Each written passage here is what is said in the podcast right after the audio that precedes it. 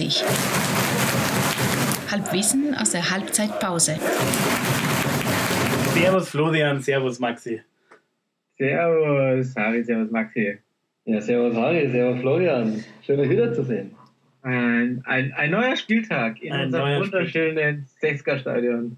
Man merkt schon die Verfallserscheinungen heute nur zu dritt. Ja, Ja. also, Ja. ob das Stadion wirklich ausverkauft wäre, trotz Derby, mal schauen. Ja, und mit 45 Minuten Verspätung, ähm, weil erst ich noch unter der Dusche stand, dann Technik mal wieder nicht funktioniert hat und wir jetzt alle leicht genervt sind. Also gefühlt könnte es eigentlich jetzt gerade ein, ein Rückstand sein von unserer Laune. Aber es liegt dann an der Technik und nicht an die Löwen. So ist es. Du und Maxi, du musst natürlich heute deinen Bruder vertreten eigentlich, gell? Und äh, uns die, die Reportage von der ersten Halbzeit liefern. Ja, erste Halbzeit ähm, war eigentlich sehr gut. Das Wetter so leicht durchwachsen. Heute Vormittag hat es noch ein bisschen geregnet. Der Platz war schön, schön nass, schön durchgeregnet. Ähm, und ja, Haching ist ja unser Lieblingsgegner. Äh, hat sich ja in den letzten Spielen schon gezeigt. Und deswegen sind wir auch mit einem knackigen 2-0 in die Halbzeit gegangen. Ordentlich. Und jetzt kommt die Sonne auch sogar noch ein bisschen raus. Deswegen äh, denke ich, dass da heute nicht mehr viel schief geht und wir die drei Punkte in Giesing daheim lassen und äh, ja, wieder was zu feiern haben. Sehr gut. So soll's ich sein. muss man mal, wenn man jetzt mal mitzählt, wie viele Punkte wir jetzt schon gemacht haben in den letzten Spielen, wir sind auf Platz 1 eigentlich, oder? ja. Ja. Doch, doch, doch auch äh, Geister, Geisterspielaufstieg, oder? Zumindest nach Oh, unserer Rechnung. ja. Unser großer Horror wird wahr. Ja, wobei ich muss sagen, also die Stimmung hier gerade kann so nicht so wirklich aufkommen, weil ich sehe ich, ich seh den Harry zwar, aber der hat im Hintergrund irgendein Angelbild und äh, ich habe schon gesagt, also der trägt irgendwie noch ein Lasso mit sich rum. Ich weiß es nicht. Also es schaut auf jeden Fall nicht so aus, als ob du in der Kurve stehst gerade. Du, aber dafür weiß ich von dir, Flo, dass du deine Konferenzen in der Arbeit immer gerne mit einem Westkurven-Hintergrund hältst, oder? Stimmt das? Ja, das, das stimmt, aber das sind nur die internen. Und tatsächlich, Schade. wir haben so einen, wir haben so einen, äh, wir nennen es Holodeck. Also, es ist ja die Frage, so wie kriegst du die ganzen Leute immer zusammen, auch wenn sie, um diese Atmo äh, Büroatmosphäre zu bekommen. Und wir haben ein Meeting, das läuft den ganzen Tag. Also, es ist eigentlich eine Videokonferenz, die den ganzen Tag ist. Da wählst du dich rein, wenn du einfach so Kollegen treffen willst. Gar nicht unbedingt zum Ratschen, sondern da läuft eine Videokonferenz, du sitzt halt am Laptop, äh, hackst in deinen Rechner rein. Und ich hatte tatsächlich meinen äh, meine Westkurve äh, an, weil in- intern, da gehe mir, da kann man natürlich ein bisschen polarisieren. Und dann kam einer unserer Vorstände rein und dann musste er mich natürlich dann gleich auf, drauf ansprechen und hat nur, ich habe nur so aus dem Augenwinkel gesehen, dass er nur im Kopf geschüttelt hat. Bayern-Fan, was soll ich sagen? Ähm, aber es war sehr lustig, ja. Weil, ich meine, normalerweise hängt ihr wilden Kids in euren Agenturen ja immer am Kicker oder am, am Kaugummiautomaten rum oder so, gell? ja. Und das könnt ihr jetzt nicht und dann macht ihr es im Holodeck. Ja, also, also äh, Kicker ist, ist Nullerjahre. Ja, das ist Echt, äh, so schön. verwogt, ja. Ja. Ja. Selbst die Stereotypen werden alt, gell? Das ist veraltend. Scheiße.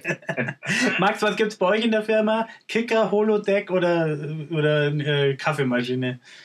Ja, Also bei uns gibt es einfach ganz viel Arbeit und sonst nichts. Nein, also äh, Schöne wir Antwort. Haben natürlich- wir, wir haben natürlich den typischen Kicker und wir haben eine schöne Terrasse und äh, auch immer wieder mal ein Bierchen schon vor Feierabend. Ähm, darf man zwar nicht laut sagen, aber das gibt schon auch. Ähm, aber ich sag mal so, so eine typische Marketingagentur sind wir jetzt nicht. So die Wir Hipster auch von, die, keine die, die Marketingagentur. Hipster von morgen. Ja, aber ich glaube, wir sind uns einig, dass mir egal in welchem Job, so, also ganz ohne Socializen geht's nicht, gell? Das ist, das, das läuft einfach Nee, nee. nicht. Aber reden wir doch mal apropos Socializen. Vorstadt. Unser Thema Vorstadt. ist heute Halbwissen über die Vorstadt. Ganz genau. Also da, wo der heutige Gegner quasi hergekommen wäre.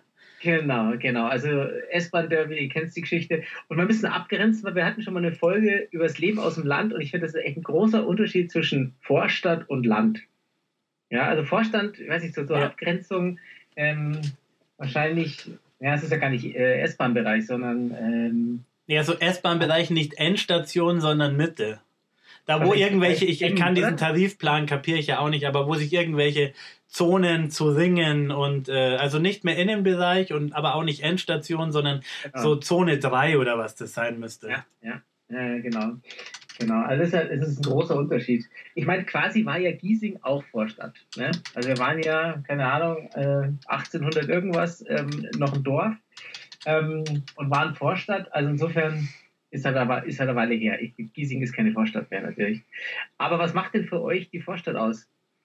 Abgesehen von S-Bahn-Zone.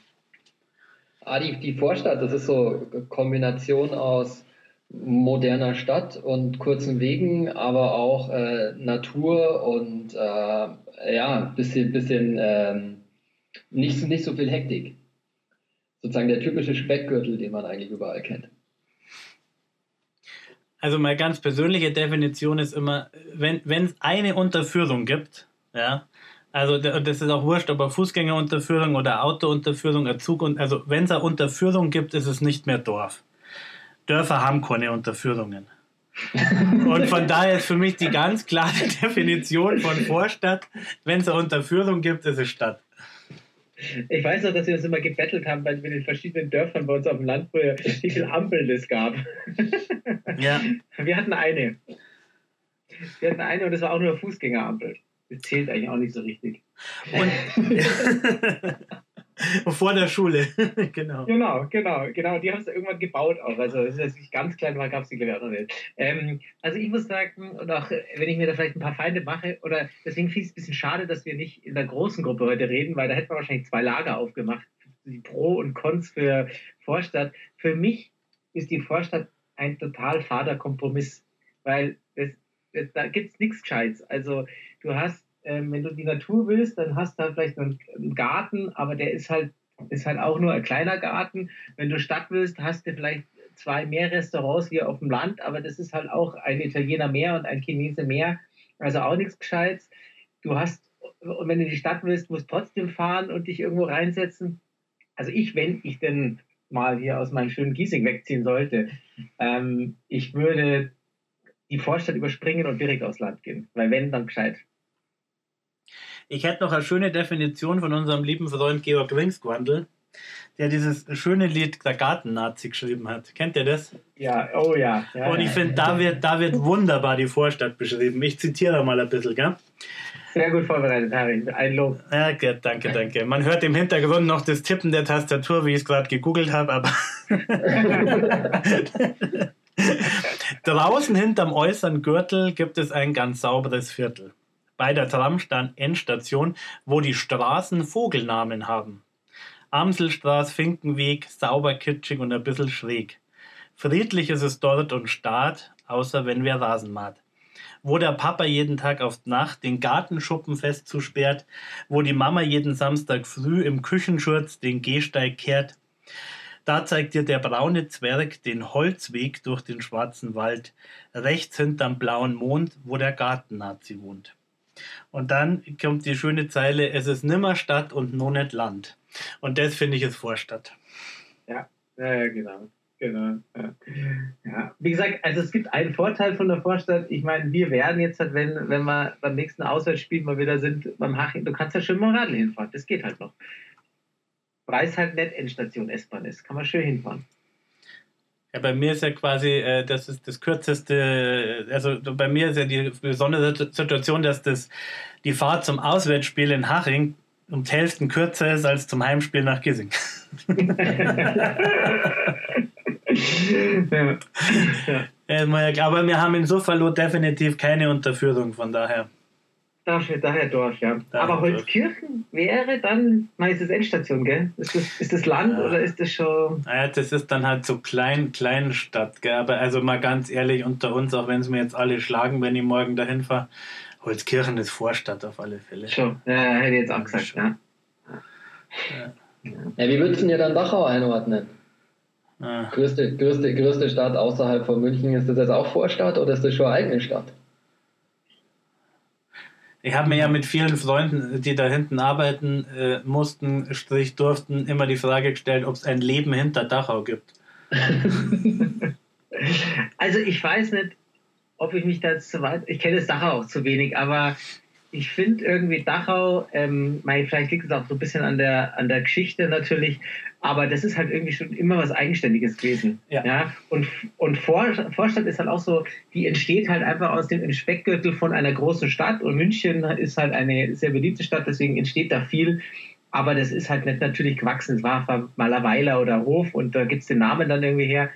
Und bei Dachau ist es halt das war schon immer was Eigenständiges. Und ich meine, keine Ahnung, ich kenne, also nicht nur aus der, äh, aus der traurigen Vergangenheit zu sprechen, sondern auch zum Beispiel dieses, ich bin ja ein großer Freund von dem äh, Musiksommer in Dachau.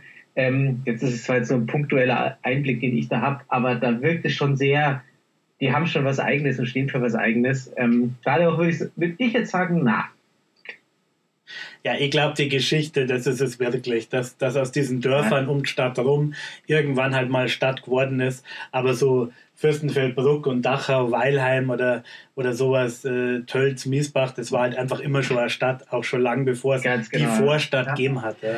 Du, Kinder, das hat nichts mit Vorstand zu tun, aber äh, weil es mich einfach gerade bewegt, eine kurz, ein kurzes Meinungsbild äh, zu dieser unsäglichen äh, Bundesliga-Diskussion. Also ich frage mich halt, was, was bin ich denn dann als Fußballfan noch, auch wenn mich die erste Liga jetzt ehrlich gesagt nicht interessiert. Aber ich bin doch jetzt dann der, der sie vier Accounts kaufen muss, irgendwie Sky, Eurosport, äh, Amazon und noch drei andere und äh, im Prinzip daheim auf meiner Couch bleibt und nur noch dafür existiere, äh, in der Halbzeit die, die Werbepause anzuschauen, oder? Das ist dann ja. meine, neue Funktion, oder mein, nicht meine neue, sondern meine Funktion als Fußballfan, damit irgendwelche anderen Leute Geld verdienen, oder? Das, hat, das ist doch völliger Schwachsinn, oder wie seht ihr das? Ja, ich, ich, ich finde es auch total.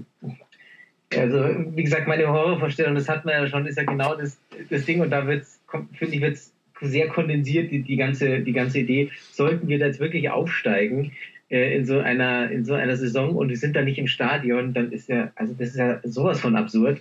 Also ich bin da bin da auch kein Fan davon. Also am Ende des Tages ich verstehe so ein bisschen natürlich die Idee und jetzt halt mal die ganz Großkopferten rausgelassen, dass manche sagen, das ist halt ihr Job und sie müssen halt schauen, dass sie da Geld erwirtschaften und dass die natürlich genauso ums Überleben kämpfen in Teilen.